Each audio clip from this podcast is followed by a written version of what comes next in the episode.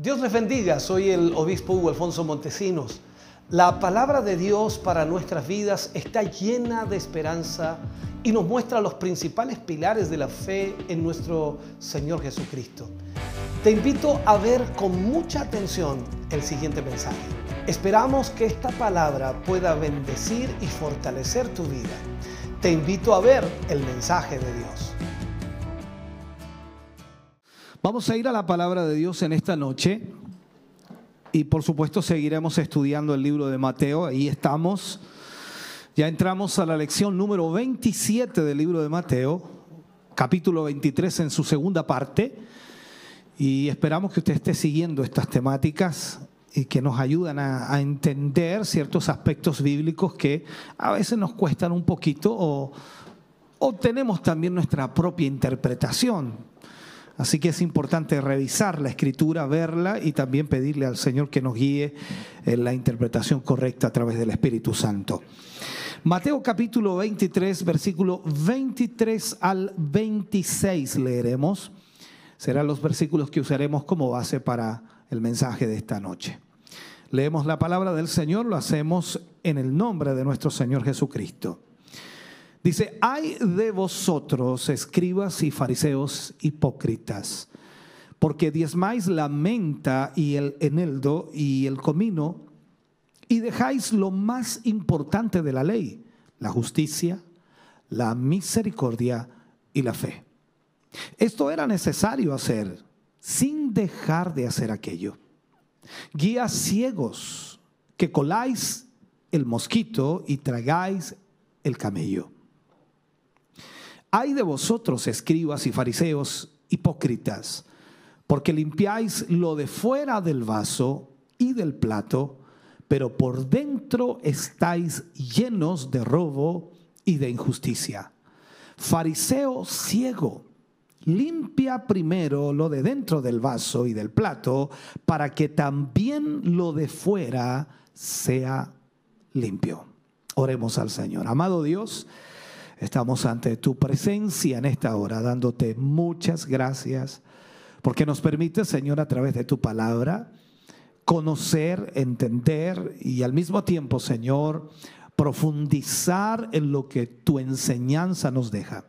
Señor, yo te pido y te ruego en esta hora que tu Espíritu Santo, Señor, pueda tratar con cada uno de nosotros en nuestros corazones y mentes. Que podamos, Señor, sacar todo, todo prejuicio y que podamos esperar, Señor, que tú nos guíes y que tú nos dirijas para poder conocer tu verdad. Ayúdanos, oh Dios, en esta hora. Pedimos esa gracia divina tuya para la gloria de Dios. Amén y amén, Señor. Ese aplauso es de alabanza para el Señor. Gloria al nombre del Señor.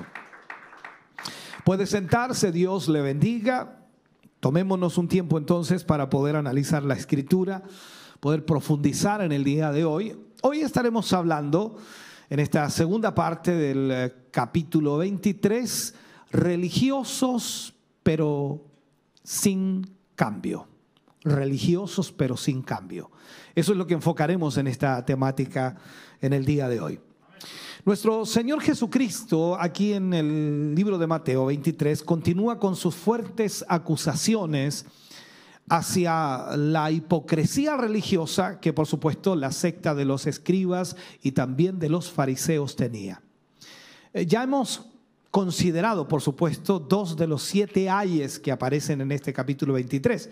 En la clase pasada estuvimos estudiando esos dos ayes. Entonces, ahora estaremos entrando en el resto que queda. Estos ayes son fuertes acusaciones que revelan, por supuesto, primero, el carácter impío y también el carácter hipócrita de estos hombres religiosos. Definitivamente, después de esto, después de lo que el Señor Jesús hace, de criticarlos de esta manera o las acusaciones que el Señor hace contra ellos, el odio de estos hombres se iba a aumentar mucho más hacia el Señor Jesucristo. Cuando vemos, por ejemplo, el libro de Mateo, capítulo 23, versículo 15, Ahí dice, hay de vosotros, escribas y fariseos hipócritas, porque recorréis, dice, mar y tierra para ser un prosélito y una vez hecho, le hacéis dos veces hijo del infierno o más hijo del infierno que vosotros. En estos versículos el Señor expresa su tercer ay. Una vez más Jesús llama a estos fariseos hipócritas y les acusa de recorrer mar y tierra para ser un prosélito. La palabra prosélito significa uno que se ha acercado uno que se ha acercado.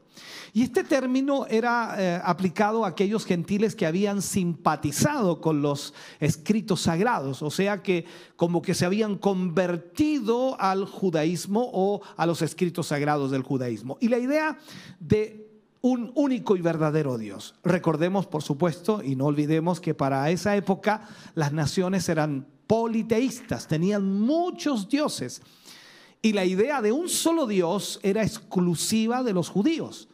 Entonces, en ese tiempo, algunos gentiles llegaron a simpatizar con los eh, de la fe judía. Y uno puede ver esto en el Antiguo Testamento, lo ve muchas veces marcado, y por supuesto vemos, por ejemplo, eh, a Rab la ramera, que era de Jericó, era una cananea que creyó en el Dios de Israel, porque ayudó también a los espías que Josué había enviado a Jericó para examinar o para ver la ciudad. Y de esa manera entonces abrazó la misma fe que tenían los judíos creyendo en el Dios de Israel. Tenemos también otro ejemplo como Naamán, hay muchos más, el general sirio, el cual por supuesto al recibir el milagro de sanidad, él inmediatamente se convirtió al Dios de Israel. Recuerde que fue sanado de la lepra. Entonces, desde los tiempos de Moisés se ve que el deseo de Dios era no solo que los israelitas le conocieran, sino también las naciones gentiles. Desde el Antiguo Testamento vemos ese deseo de Dios que todos pudieran conocerle. Cuando vamos, por ejemplo, al libro de Deuteronomio capítulo 31, versículo 12, Dice, harás congregar al pueblo varones y mujeres y niños, y tus extranjeros que estuvieren en tus ciudades, para que oigan y aprendan y teman a Jehová vuestro Dios y cuiden de cumplir todas las palabras de esta ley. O sea, en este versículo nos damos cuenta entonces que Dios quería que todas las personas le conocieran. Por tanto, al hacer un prosélito, se lograba que esta persona gentil, que estaba perdida, por supuesto, que estaba sumida en la idolatría por ser politeísta, que tenía muchos dioses, conociese, por supuesto, a Jehová y temiese también al único y verdadero Dios. Ahora, en el Nuevo Testamento podemos ver cómo la influencia de la fe judía eh, hacía que existieran gentiles que temieran al verdadero Dios, que tuvieran temor a Jehová. Tenemos el caso, por ejemplo, del centurión romano, Cornelio se llamaba, el cual llegó a conocer el Evangelio de gracia a través de la predicación del apóstol Pedro. Y ahí tenemos a un gentil, era un romano que conoce, por supuesto, la fe, eh, en este caso, en Jesucristo. Y así podemos encontrar a otros gentiles más muy piadosos por supuesto, que habían tenido de alguna manera la influencia de la fe judía. Ahora, con la doctrina de la influencia o con la doctrina de un solo Dios, y eso lo puedo plantear mejor, con la doctrina de un solo Dios y con las leyes morales que implicaba servir a este Dios, ya que ninguna otra religión politeísta promovía semejantes enseñanzas. Todas las religiones politeístas que tenían muchos dioses tenían un dios para cada situación, como es el caso de algunos que tenían la diosa del sexo por poner un ejemplo. Entonces vemos ahí que la doctrina y las normas de eh, este Dios judío o este Dios que era uno solo para el pueblo de Israel, tenía normas morales, las cuales sin duda toda persona que se allegaba a él comenzaba a cambiar su forma de vida. Ahora, los escribas y los fariseos eh, se habían convertido en una secta que de alguna manera menospreciaba a los gentiles, los menospreciaba de una manera increíble. Y a cualquiera que no compartiera sus, primero, sus tradiciones y el celo fanático que ellos tenían, incluyendo a otros judíos, increíblemente, los veían con ojos de desprecio, los veían como pecadores, eh, siendo que ellos en realidad eran tremendamente hipócritas porque fingían ser grandes personas espirituales y en realidad no lo eran. Entonces, cuando encontraban, por ejemplo, a un gentil que simpatizaba con la ley de Dios, en lugar de ellos enseñarle la verdadera palabra o el verdadero espíritu de la ley divina, de lo que Dios había establecido, eh, que pudieran de alguna manera ellos entender el amor, la misericordia, la devoción a Dios, ellos enseñaban sus tradiciones. O sea, no le enseñaban el amor, no le enseñaban la misericordia, no le enseñaban la devoción a Dios, sino que le enseñaban sus tradiciones, le enseñaban sus reglas religiosas, que en ocasiones incluso iban en contra de la misma palabra de Dios. Y ellos le transmitían entonces su mismo celo fanático y le transmitían el desprecio hacia aquellos que consideraban ellos pecadores. Y como era de esperarse entonces, cuando alguien se convertía a una nueva fe, y eso lo entendemos nosotros, viene a ser más entregado en el celo, más entregado en el fervor a esa nueva religión, haciéndose de esta manera peor que aquellos que le habían predicado. Y eso se refiere a Jesús en ese sentido. Por eso Jesús les dice, una vez hecho, o sea, una vez hecho discípulo de ustedes, aquel, le hacéis dos veces más hijo del infierno que vosotros mismos. A eso se refería Jesús cuando habla de hacer un prosélito.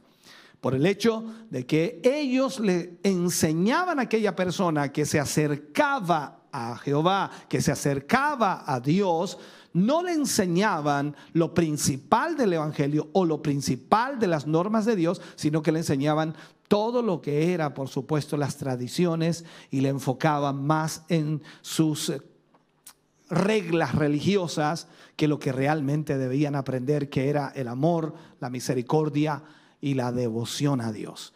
Hoy día existe también muy similar. Y es una realidad. Tratamos de transmitir el celo por las cosas de Dios, pero debemos ver si eso sale o no en la palabra. Entonces, no sacamos nada con tener, celos de tradiciones o celo de mandamientos de hombre, por decirlo así, cuando en realidad no aparece en la palabra. Nosotros debemos ser muy cuidadosos en eso. Jesús llama a estos hombres líderes ciegos, también les llama como necios y también les llama insensatos. Cuando vemos el libro de Mateo capítulo 23, versículo 16 al 19, viene otro ay. Dice, ay de vosotros, guías ciegos, que decís, si alguno jura por el templo, no es nada, pero si alguno jura por el oro del templo, es deudor. Y Jesús dice, insensatos y ciegos, porque ¿cuál es mayor, el oro o el templo que santifica el oro? También decís, si alguno jura por el altar no es nada, pero si alguno jura por la ofrenda que está sobre el altar es deudor. Necios, dice, y ciegos, porque ¿cuál es mayor, la ofrenda o el altar que santifica la ofrenda? En estos versículos entonces vemos que nuestro Señor eh, introduce una nueva acusación y los llama, por supuesto, insensatos, ciegos y necios. Yo no sé si usted puede entender estas palabras, estaba hablándole a los religiosos. Usted y yo en cierta manera también tenemos un grado de religiosidad. Y cuando a nosotros nos ofenden, imagínese que alguien nos diga insensato, ciego, necio. Bueno, no se los dije a ustedes, por eso no reaccionaron. Pero cuando alguien se lo dice directamente a usted, usted reaccionado de una forma increíble. Aquí Jesús se lo estaba diciendo a los fariseos, aquellos que se consideraban a sí mismos como grandes religiosos o como los mejores en ese tiempo. Entonces su acusación hacia ellos era referente al tema de los juramentos, porque eran campeones para jurar. Y aquellos decían que si alguno juraba por el templo, su juramento no tenía ningún valor. Porque el juramento que sí valía para ellos, ese era el que juraba por el oro del templo. Entonces Jesús se molestó por esto. Y Jesús deja ver entonces en la forma más fuerte su acusación y les llama insensatos y ciegos. Porque ¿cuál es mayor? ¿El oro o el templo que santifica el oro? Esa fue la pregunta que hizo el Señor. Todos entendemos inmediatamente que es un hecho de que el templo es mayor, mayor que el oro. Una vez más entonces los acusa con palabras fuertes y pueden considerarse hasta ofensivas por lo que Jesús estaba diciendo. Estos escribas y fariseos se consideraban a sí mismos maestros de la ley. O sea, ¿quién les podía enseñar a ellos si eran maestros de la ley? Pero Jesús les dice que no son más que unos insensatos e incapaces de entender la palabra de Dios, incapaces de comprender la palabra de Dios y al mismo tiempo incapaces de explicar la verdad divina de una manera eficaz. Eso es lo que les estaba diciendo. ¿Sabe? Para Dios, cualquiera que promete hacer algo debe cumplir su palabra. Dios es tremendamente celoso en eso. De lo contrario, por supuesto, mejor sería no prometer nada. Porque si vamos a prometer algo y no lo vamos a cumplir, mejor no lo hagamos. Veamos lo que dice Eclesiastés capítulo 5, versículo 4 y 5. Allí habla la palabra de Dios. Dice, cuando a Dios haces promesas, no tardes en cumplirlas. Porque Él no se complace en los insensatos. Vuelve a aparecer aquí la palabra que Jesús utilizó, la insensatez. Cumple lo que prometes. Mejor es que no prometas y no que prometas y no cumplas. Por tanto, entonces vemos aquí que todo aquel que juraba por el templo o por el altar y luego no cumplía sus promesas, eran culpables delante de Dios y esto es un pecado. Por eso en eso también debemos tener mucho cuidado. Podemos ver entonces cómo este pecado era cometido por causa de una mala enseñanza, de una mala instrucción de la palabra de Dios. O sea, los fariseos, los judíos, estaban enseñando mal al pueblo. Y Jesús se los hace ver. Le enseñaban que era más importante el oro que el templo. Jurar por el oro que jurar por el templo. Y él le dice que es más importante, el oro o el templo que santifica el oro. Pasó lo mismo con el altar y la ofrenda. que es más importante la ofrenda? Y ellos enseñaban que la ofrenda era más importante. Y Jesús le dice, que es más importante la ofrenda o el altar que santifica la ofrenda? Entonces Jesús viene y les hace ver esta realidad, esta necedad, si lo podemos decir, porque ellos no estaban enseñando correctamente la palabra de Dios, lo cual molestaba en gran manera a Jesús. Y por ello entonces los llamó guías de ciegos, insensatos, ciegos y necios. Todas estas palabras son durísimas para una persona que las reciba, ¿no? Y eso así los llamó el Señor. Veamos lo que dice Mateo capítulo 23, versículo 20 al 22. Mire lo que dice allí. Pues el que jura por el altar, jura por él y por todo lo que está sobre él. El que jura por el templo, jura por él y por, y por el que lo habita. Y el que jura por el cielo, jura por el trono de Dios y por aquel que está sentado en él. O sea, Jesús comienza a esclarecerle la situación. Ante este error doctrinal que tenían los fariseos y los escribas, el Señor enfatiza la, correcta interpretación. Eh, ¿Cuántas veces nosotros nos hemos equivocado en alguna interpretación bíblica y hemos ido por nuestro lado? Eh, yo creo que es esto, dice el hermano. No sé para mí que esto es así. No, según lo que yo entiendo, dice otro, no es que el Señor a mí me reveló que es esto, no es que yo siento que es así. Y comenzamos nuestra cantidad de posiciones y en realidad debiéramos pedirle al Señor que nos guíe para tener una interpretación correcta. No algo similar, no algo parecido, sino la interpretación correcta.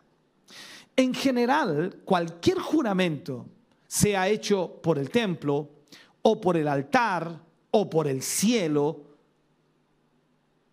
o jurar por Dios incluso, quien es el dueño de todo y está por encima de todo.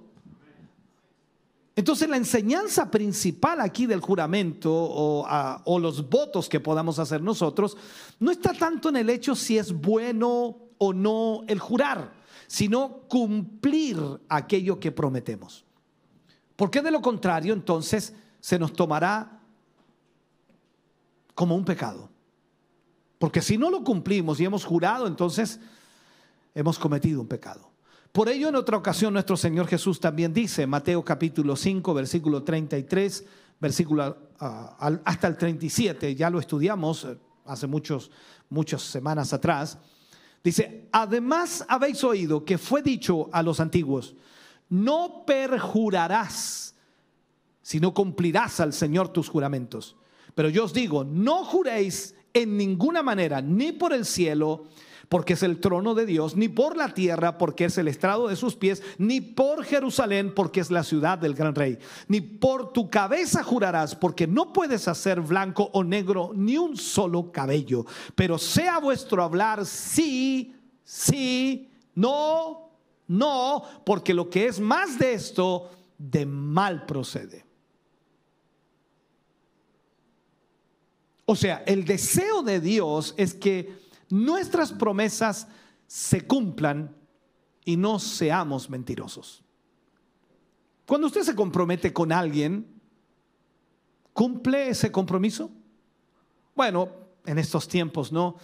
Lo que pasa es que no me alcanzó el tiempo. No, no, lo que pasa es que la locomoción no pasaba. Lo que pasa es el taco que se armó y no pude llegar. Lo que pasa, y, y podemos tener todas las excusas del mundo, pero todos debemos entonces, antes de comprometernos a algo, debemos ver si el tiempo nos alcanzará. A todos nos ha sucedido en algún momento. Y cuando esos compromisos son tremendamente serios, es muy delicado.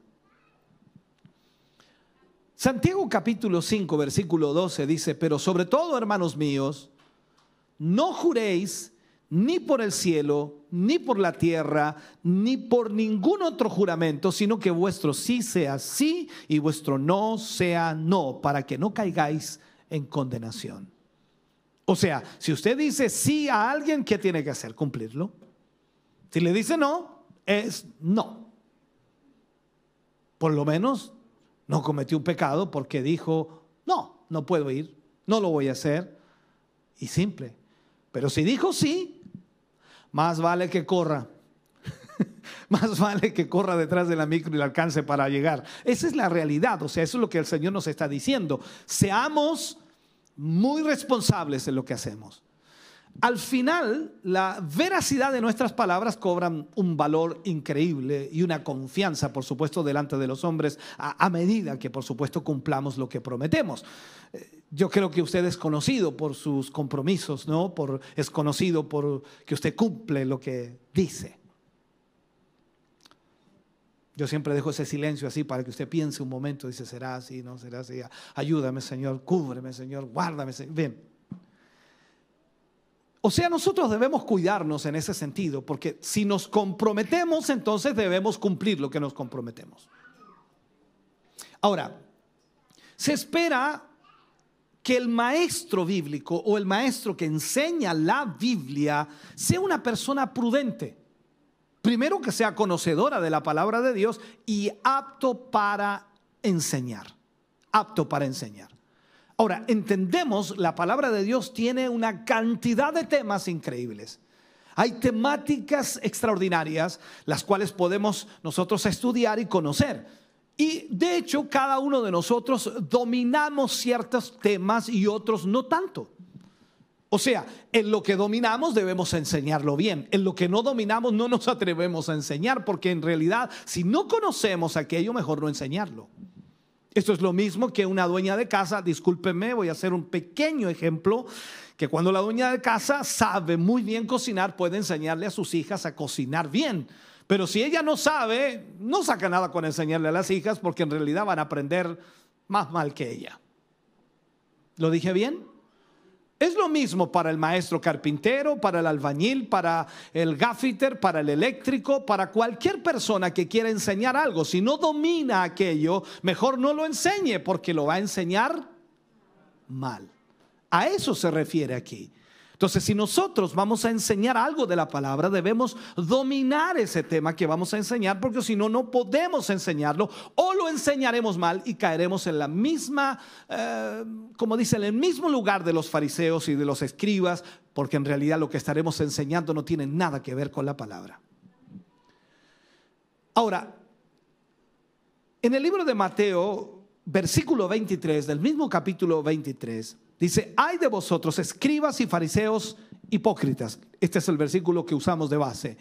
Porque diezmáis la menta y el eneldo y el comino y dejáis lo más importante de la ley, la justicia, la misericordia y la fe. Esto era necesario hacer sin dejar de hacer aquello. Esto es lo que el Señor comienza aquí entonces a marcarles. Nosotros debemos tener mucho cuidado con las cosas verdaderamente importantes. Las cosas verdaderamente importantes. Nuestro Señor Jesús vuelve a llamar a estos líderes religiosos hipócritas. Y ciertamente este es un, este es un acto por el cual son acusados y al mismo tiempo describe perfectamente un cinismo y una falsedad. De acuerdo con la ley de Moisés, cuando miramos nosotros la ley de Moisés en el Antiguo Testamento, los judíos tenían que diezmar tanto de sus frutos como de sus crías. El fruto de la tierra y también las crías que nacieran. Cuando vamos a eso, Deuteronomio capítulo 14, versículo 22 y 23 lo marca. Dice, indefectiblemente diezmarás todo el producto del grano que rindiere tu campo cada año y comerás delante de Jehová tu Dios en el lugar que Él escogiere para poner allí su nombre. Y dice, el diezmo de tu grano, de tu vino, de tu aceite, las primicias de tus manadas y de tus granados, para que aprendas a temer a Jehová tu Dios todos los días.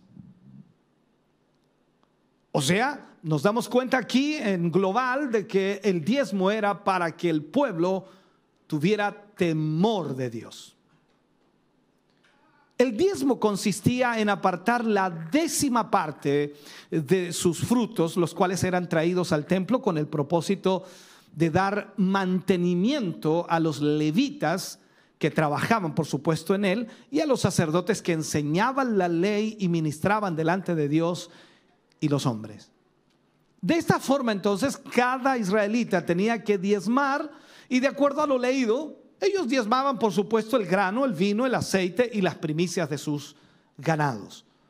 Ahora bien, estos escribas y estos fariseos querían llevar la, obediencia de esta ley a un extremo tal que no, no solo diezmaban esto, sino también aquellas cosas que no se producían en gran cantidad en la tierra y que podrían ser insignificantes o parecer insignificantes, como por ejemplo la menta. ¿Quién sembró un campo de menta? El eneldo, el comino, su producción eh, en cierta manera era, era pequeña, que el solo separar la décima parte de esa producción eh, sería un asunto muy meticuloso, muy complejo.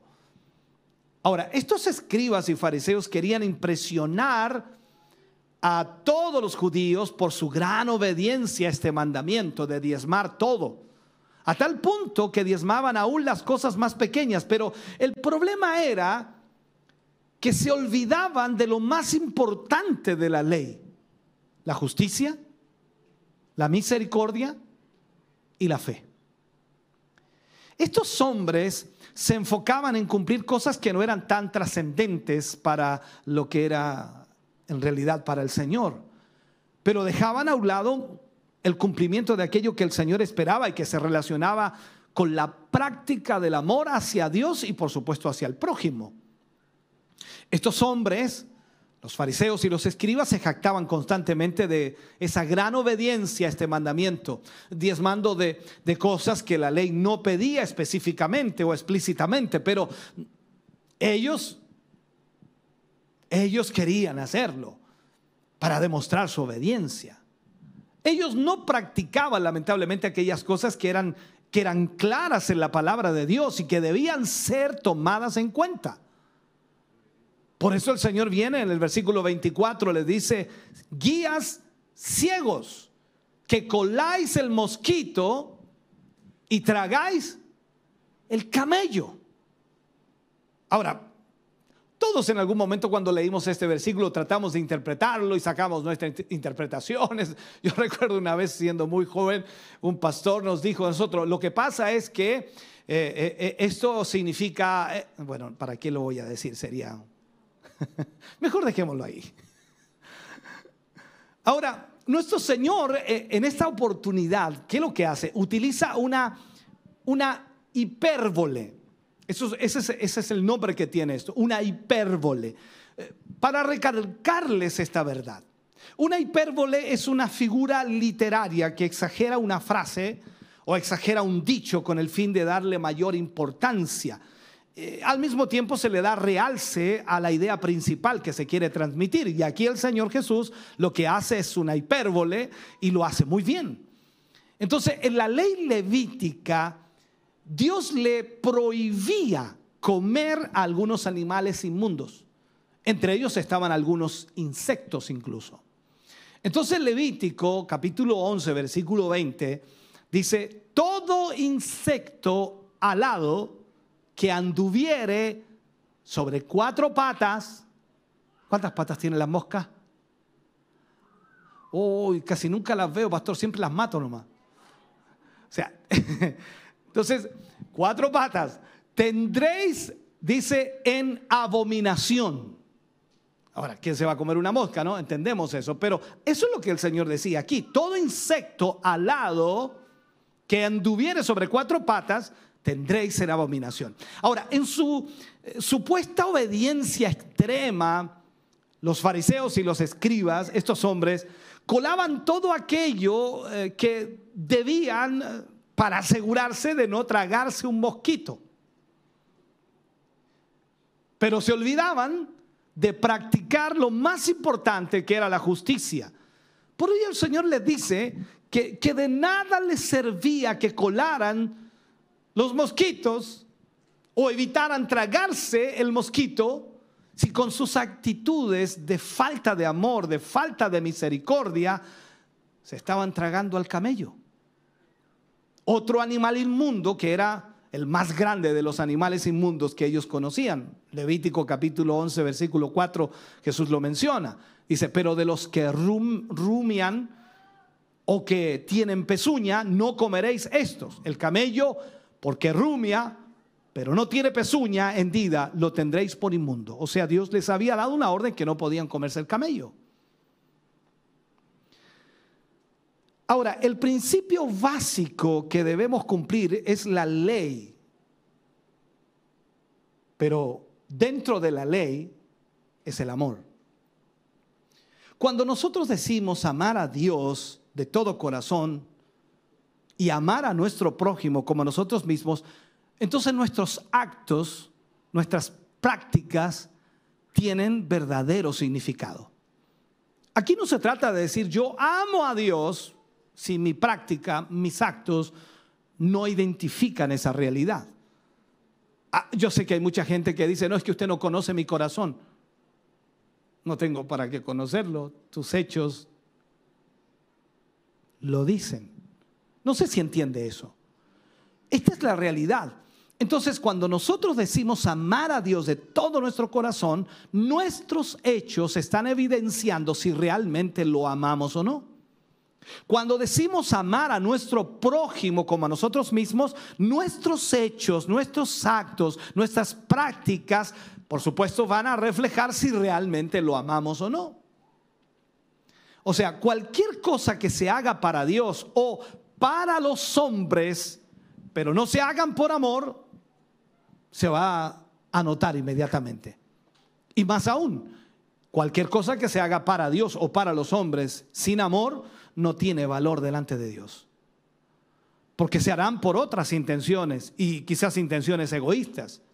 Eh, por ello Pablo decía que de nada sirve todo el conocimiento bíblico, ni incluso hablar en lenguas, ni la manifestación de obras milagrosas o entregar nuestros bienes para los pobres o incluso dar nuestra vida en sacrificio, si no se hace por amor, no sirve de nada. Eso lo dice en Corintios 13. Por ello entonces, nosotros debemos buscar obedecer a Dios y practicar la justicia, practicar la misericordia, practicar la fe que es, por supuesto, la voluntad del Señor. Eso es lo que debemos hacer. Vamos adelante en este capítulo, versículo 25 y 26 del capítulo 23. Discúlpenme que vaya un poco rápido, pero el tiempo se nos va rápido en esto. Mateo 23, 25 y 26 dice, ay de vosotros, escribas y fariseos hipócritas. Usted va a llegar a casa hoy día y le van a decir de qué trató el mensaje de hipócritas. ¿Y cómo te trataron?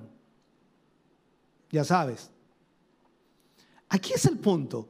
Hay de vosotros, escribas y fariseos hipócritas, porque limpiáis lo de fuera del vaso y del plato, pero por dentro estáis llenos de robo y de injusticia. Fariseo ciego le dice, limpia primero lo de dentro del vaso y del plato para que también lo de fuera sea limpio. Si había algo muy claro en la vida religiosa de ese tiempo, no sé en este, los escribas y los fariseos eran, e, era su preocupación por las apariencias. Y esto le llevaba a ellos a enfocarse, por supuesto, más en practicar rigurosamente algunas tradiciones, algunos ritos eh, que no contribuían en nada a la santidad, ni mucho menos a la consagración a Dios, y se olvidaban de limpiar su sucio corazón. No, no sé qué, qué, ¿qué ejemplo tendrá con la realidad? Puede que también exista hoy día eso mismo. La pureza ritual era importante para estos religiosos. Y ellos tenían todo un, ¿cómo llamarle? Un procedimiento. Eran muy, muy buenos para hacer cosas eh, religiosas. Tenían ese procedimiento para lavar las vasijas, para lavar los platos. Y, y no tenían cómo... Eh, poder de alguna manera hacer lo correcto. Ellos trataban de hacer todo aquello, no sé, trataban de cuidar su salud, de matar los gérmenes y aseguraban una serie de pasos que según ellos convertían al utensilio en ceremonialmente limpio e incapaz de volverse inmundo o volver inmunda a una persona. Por eso el Señor le habla de esto, del vaso, del plato. Quiero tratar de enseñarles esto. El Señor lo que está haciendo aquí es acusarle de pecados en específico, el robo y la injusticia. Y no cabe duda, hermano querido, que estos hombres eran expertos tomando ventaja de su apariencia religiosa para hacerlo. Cuando vemos los versículos 27 y 28, dice, ay de vosotros escribas y fariseos hipócritas, porque sois semejantes a sepulcros blanqueados, que por fuera la verdad se muestran hermosos, mas por dentro están llenos de huesos de muerto y de toda inmundicia. Así también vosotros por fuera la verdad os mostráis justos a los hombres, pero por dentro estáis llenos de hipocresía e iniquidad. Para el tiempo, y viendo esto, para el tiempo de la Pascua se solían mandar a, blanquear los sepulcros de los cementerios con el fin de identificarlos y sirviese de señal a los judíos para, para de alguna manera no acercarse a muchos de ellos, ya que de acuerdo a la ley, tocar el hueso o de un muerto o un cadáver los volvía inmundos. Aparte de eso, lo que hacían era embellecer aquella sepultura. Y a lo lejos se veían hermosas, pintadas de blanco. Eso lo vemos también el primero de noviembre, ¿no? ¿Ha ido usted al cementerio el primero de noviembre? No se, no, no, se preocupe. Yo creo que más de alguna vez ha ido, ¿no? Y ahí están todas embellecidas, todas lindas, pintadas. Y Jesús habla de eso. Pero en su interior están llenos de huesos de muertos. Entonces, así eran estos hombres, llenos de hipocresía. Lo que hacían ellos era un show externo que nada contribuía a la limpieza de su corazón. Porque por dentro estaban llenos de mentira, estaban llenos de ira, estaban llenos de lujuria, estaban llenos de robo, estaban llenos de engaño, llenos de homicidio y toda clase de injusticia. O sea, eso había dentro de sus corazones y Jesús sabía aquello. Entonces, con todo eso en sus corazones, ningún rito externo, habla de eso, ningún rito externo limpia el corazón del hombre. Y lo más importante en el Evangelio es la limpieza del alma. Porque nada inmundo entrará en el reino de los cielos. Por lo tanto, lo que nosotros debemos preocuparnos es que la persona sea limpia en su alma, que se convierta a Cristo. Porque si Él se convierte a Cristo y su alma es limpia, todo su ser también será limpio.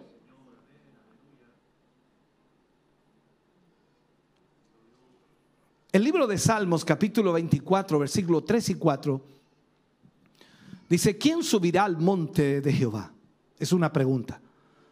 Y la siguiente pregunta es, ¿quién estará en su lugar santo? La respuesta es el limpio de manos y puro de corazón. El que no ha elevado su alma a cosas vanas ni jurado con engaño.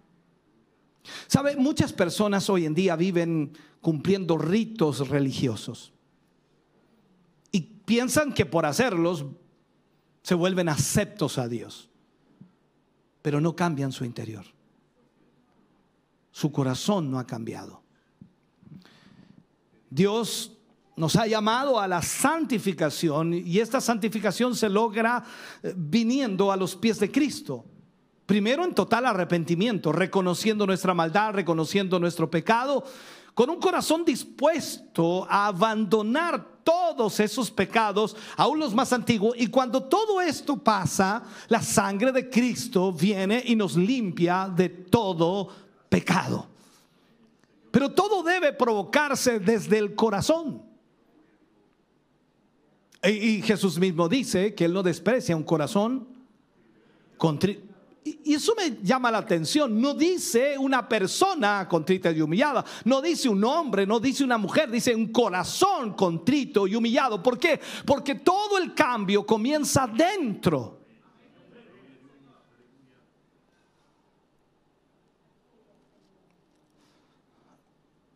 Sigue diciendo el libro de Mateo, capítulo 23, versículo 29 al 33.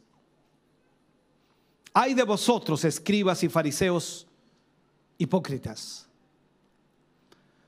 porque edificáis los sepulcros de los profetas y adornáis los monumentos de los justos y decís, si hubiésemos vivido en los días de nuestros padres, no hubiéramos sido sus cómplices en la sangre de los profetas. Así que dais testimonio contra vosotros mismos de que sois hijos de aquellos que mataron a los profetas. Vosotros también llenad la medida de vuestros padres, serpientes, generación de víboras. ¿Cómo escaparéis de la condenación del infierno? Aquí hay un ay para los que persiguen y matan a los siervos de Dios. Esto es sumamente delicado toda la hipocresía religiosa que se desata como persecución sobre los verdaderos siervos de Dios culmina con, con uno de los peores pecados de homicidio. O el peor pecado que es el homicidio. Estos hombres afirmaban ser mejor que sus antepasados, los cuales habían perseguido, y dado muerte a los profetas de Dios. Y como muestra de ello, ¿qué es lo que hacían? Edificaban los sepulcros de los profetas como una muestra de, de su respeto, de su aprobación hacia el ministerio que ellos tuvieron en su tiempo. Sin embargo, el Señor les recrimina su actitud hipócrita una vez más. Estos hombres religiosos se jactaban de no estar de acuerdo con las persecuciones, con los homicidios que sus antepasados habían realizado en contra de los profetas. Pero ellos mismos rechazaban y perseguían a los profetas que se levantaban en sus tiempos. Y ellos mismos estaban persiguiendo a Jesús. Y ellos mismos querían matar a Jesús. Ellos lo hicieron con Juan el Bautista, lo persiguieron, lo presionaron y ahora lo estaban haciendo con Jesús y posteriormente lo harían contra la iglesia del Señor. Y hasta el día de hoy existe gente de ese tipo. Por ello el Señor va más allá y les incrimina o recrimina su hipocresía con palabras tremendamente fuertes y les advierte que no escaparán de la condenación del infierno. Ellos creían que escaparían de la condenación eterna, pero no. Jesús le dice, no escaparán de ello. Ellos creían que iban a escapar porque eran religiosos, pero estaban equivocados. Sus corazones no habían cambiado. Tú y yo podemos mostrarnos muy, muy, muy, muy espirituales. Podemos mostrarnos muy cristianos por fuera. Y no digo con eso que no debas hacerlo pero ¿qué hay de tu corazón? ¿Cómo está tu corazón ante Dios? Déjame cerrar este mensaje si puedo hacerlo. Quizás llevo ya algunos minutos que debo ir terminando. Lo que vemos en los últimos versículos de ese capítulo 23, el versículo 37 al 39, habla del lamento de Jesús por Jerusalén. Y Jesús dice, Jerusalén, Jerusalén que matas a los profetas y apedreas a los que te son enviados.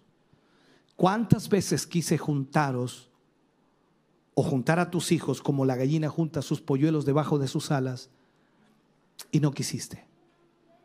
He aquí vuestra casa os será dejada desierta, porque os digo que desde ahora no me veréis hasta que digáis bendito el que viene en el nombre del Señor.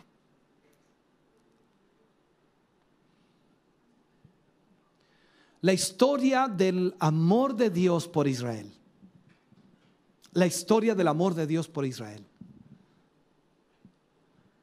Comienza literalmente cuando Israel era esclavo en Egipto. Allí comienza la historia de amor. O allí se demuestra el amor hacia Israel. Allí Israel se transforma en una nación. Dentro de otra nación. Estaban en Egipto como esclavos. Dios amó tanto a Israel que decidió engrandecerlo sobre las naciones. Y lo hizo no, no porque la nación fuese mejor que otras, sino porque la amaba. Y esto debe quedarnos muy claro nosotros. Tú y yo no llegaremos a hacer algo porque seamos mejores que otros, sino porque Él nos ama. Cuando vemos en el libro de Deuteronomio capítulo 7, versículos 7 y 8, dice, no por ser vosotros más que todos los pueblos, os ha querido Jehová y os ha escogido. Pues vosotros erais más insignificantes que todos los pueblos, sino por cuanto Jehová os amó y quiso guardar el juramento que juró a vuestros padres os ha sacado Jehová con mano poderosa y os ha rescatado de servidumbre de la mano de Faraón, rey de Egipto. Y aquí vemos esta historia de amor. Y lamentablemente Israel no supo valorar este amor, sino constantemente se rebelaba contra el Señor. Esta historia es increíble. Una y otra vez Vez tras vez Israel se rebeló en contra de Dios. Nunca supo valorar este amor. Hay historias en la Biblia que podemos marcarlas y ver todo aquello.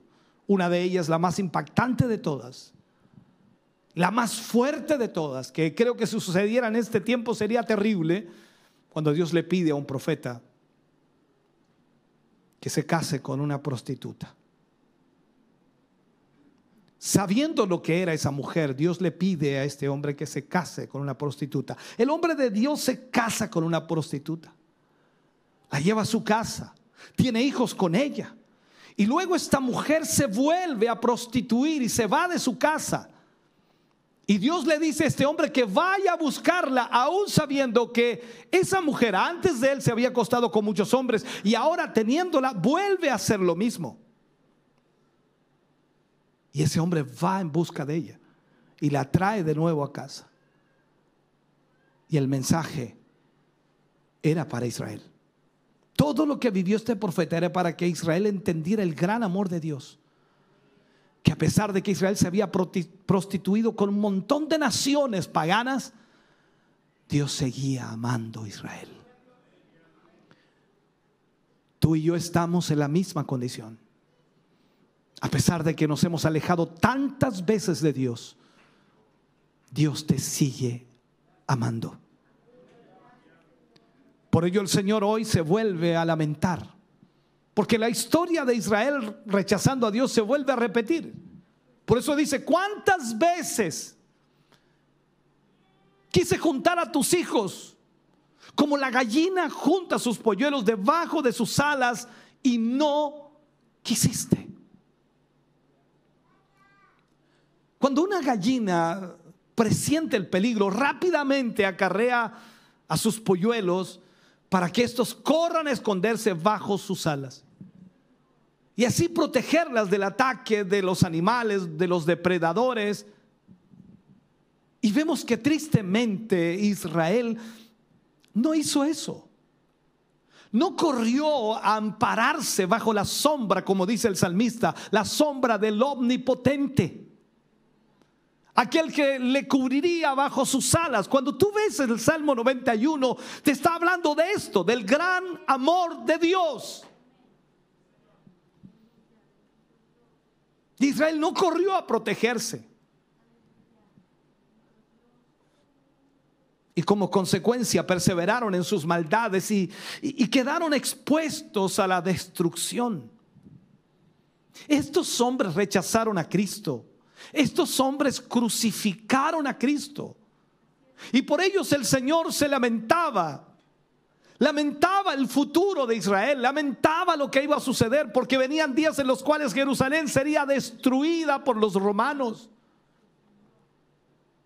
Jerusalén sería destruida junto con el templo, el cual sería saqueado y miles de judíos morirían ese día. Y el remanente sería dispersado alrededor del mundo. Así ocurrió.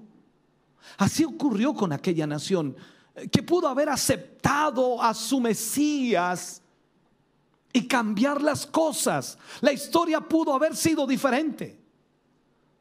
Sin embargo, el amor por su pueblo Israel no ha cambiado.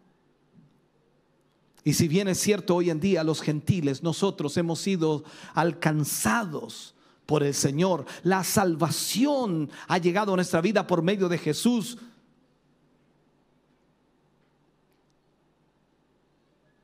esa nación de Israel sigue esperando al Mesías.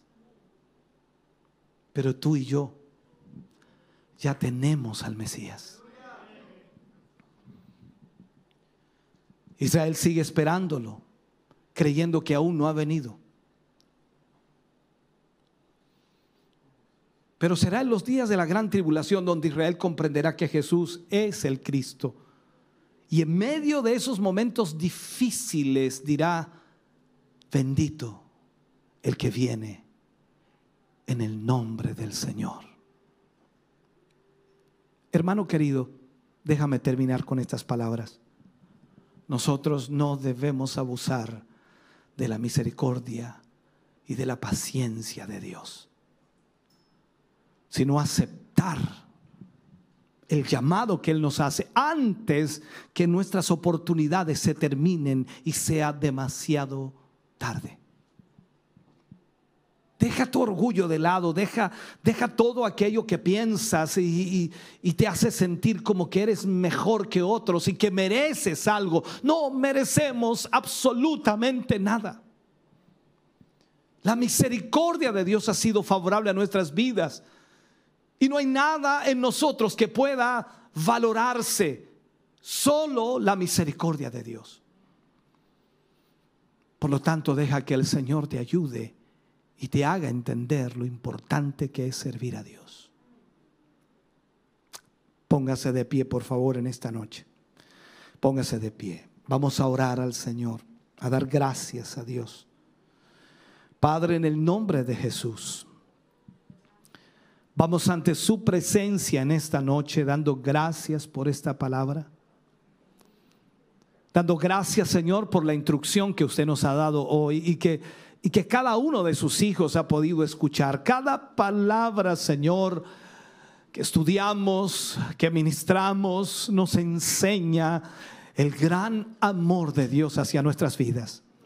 Nos muestra su gran misericordia, Señor, su gran bondad, que aun siendo quienes somos, Señor, pecadores, incorregibles muchas veces, su amor sigue estando presente hacia nuestras vidas. Señor, yo le ruego que su Espíritu Santo pueda tratar con el corazón de su pueblo, de su iglesia. Que en esta noche, Señor, cada uno de sus hijos que ha llegado hasta aquí no vuelva a su casa de la misma manera. Que tu Espíritu Santo, Señor, pueda hacerles ver el gran amor que tú tienes para ellos. Y no importa cuántos pecados hayan existido, Señor, tu sangre preciosa les lava de toda maldad. Señor, gracias por esta palabra. Gracias por hablarnos a nuestras vidas hoy. En el nombre de Jesús te pedimos, Señor, una bendición especial para tus hijos y para tus hijas. Nos, nos gozamos, Señor, por tu amor. Enséñanos a valorarlo. Enséñanos a cuidarlo. Enséñanos a vivir para ti, Señor. Saca todo espíritu de religiosidad de nuestras mentes y corazones y llévanos, Señor, a tener una realidad de tu persona. Padre, gracias por ese gran amor y misericordia que tú has tenido para con nosotros hoy. Gracias por esta palabra, gracias por tu presencia aquí. En el nombre de Jesús, amén. Y amén, Señor, aleluya. Estamos contentos de que hayas visto y escuchado este mensaje. Creo con todo mi corazón que Dios le ha bendecido. Quiero invitarles a suscribirse a mis redes sociales, donde tenemos contenido que le ayudará a alimentar su vida espiritual.